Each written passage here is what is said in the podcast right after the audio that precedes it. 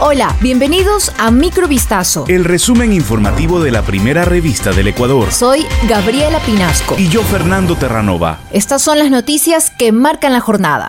Mediante un escrito dirigido a la fiscal general del Estado, Diana Salazar, este domingo 15 de enero de 2023, el presidente de la República, Guillermo Lazo, informó que facilitará la investigación de una presunta trama de corrupción en empresas públicas. El primer mandatario se refirió a la indagación previa a cargo de la fiscal Luzmila Yugya Gavilanes, relacionada con afirmaciones que públicamente se han efectuado respecto a supuestas irregularidades en nombramientos y contratos en empresas del sector eléctrico a cargo del Ejecutivo. En su carta, Lazo enfatizó que el gobierno nacional que dirige proclama la necesidad de actuar con absoluta transparencia y con estricto apego a la ley en todos los ámbitos, por lo que, en adición al proceso abierto en Fiscalía, ha dispuesto a la Secretaría Anticorrupción de su gobierno que también abra una investigación. Todo empezó luego de que un portal digital reveló unos audios de Leonardo Cortázar, quien apareció en una polémica foto dentro de una piscina de Miami junto al asambleísta correísta Ronnie Aliaga y a Javier Jordán, sospechoso de la gran trama de corrupción en el hospital Teodoro Maldonado Carbo durante la emergencia sanitaria por COVID-19. Semanas antes de que empezara la campaña electoral, los candidatos a las alcaldías y la prefectura en Manabí han centrado sus ofertas en el combate a la inseguridad y las alertas sobre el narcotráfico. Otras prioridades son la contaminación y la urgencia de cubrir la falta de servicios básicos. Los atentados criminales en contra de candidatos a distintas dignidades seccionales en Manabí causan alarma. Desde agosto, en la provincia se han registrado hechos como el atentado en contra de Javier Pincay, quien busca la alcaldía de Puerto Viejo. Pincay, no obstante, ha continuado su campaña en redes sociales, en videos que lo muestran demacrado en una cama de hospital, donde aún se recupera de las heridas. Él no fue el único blanco de la delincuencia. El 21 de diciembre, personas armadas dispararon contra la casa del actual alcalde de Junín, Jonás Intriago, sin que se reportaran heridos.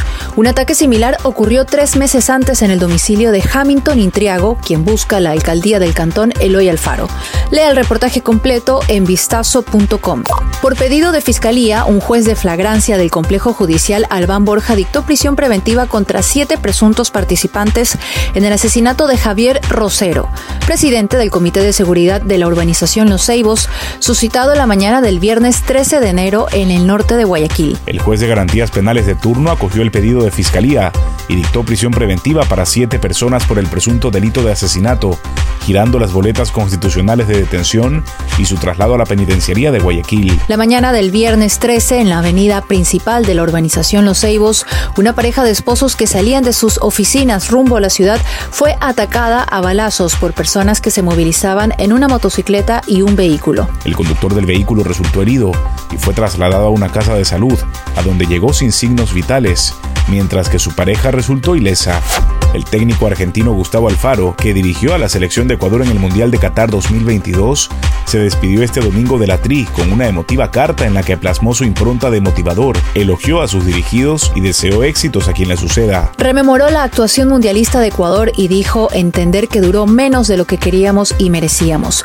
Por ello pidió a los jugadores que no pierdan de vista que fueron la tercera selección más joven que disputó la Copa del Mundo luego de España y Ghana. Y es que Alfaro se jugó desde que llegó a Ecuador por jugadores que apenas habían debutado en el fútbol profesional, a los que consolidó hasta llegar a Qatar, donde debutó con un triunfo 0 a 2 en el partido inaugural ante el equipo anfitrión, aunque no pudo pasar de la fase de grupos. La FEF, comandada por Francisco Egas, aspira a definir en los próximos días el nombre del nuevo seleccionador nacional, con miras a las próximas eliminatorias para el Mundial 2026. Tres niñas salvadoreñas fueron rescatadas a las orillas del río Bravo, que atraviesa México y Estados Unidos, mientras intentaban cruzar la frontera que divide ambos países. El rescate se llevó a cabo después de que la Guardia Nacional emitió una alerta.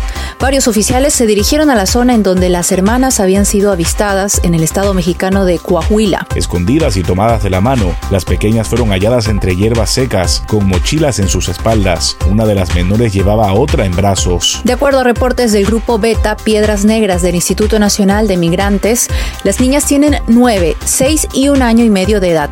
Tras su rescate, las hermanas quedaron bajo el cuidado del Sistema para el Desarrollo Integral de la Familia de México. Esto fue Microvistazo. El resumen informativo de la primera revista del Ecuador. Volvemos mañana con más. Sigan pendientes a vistazo.com y a nuestras redes sociales.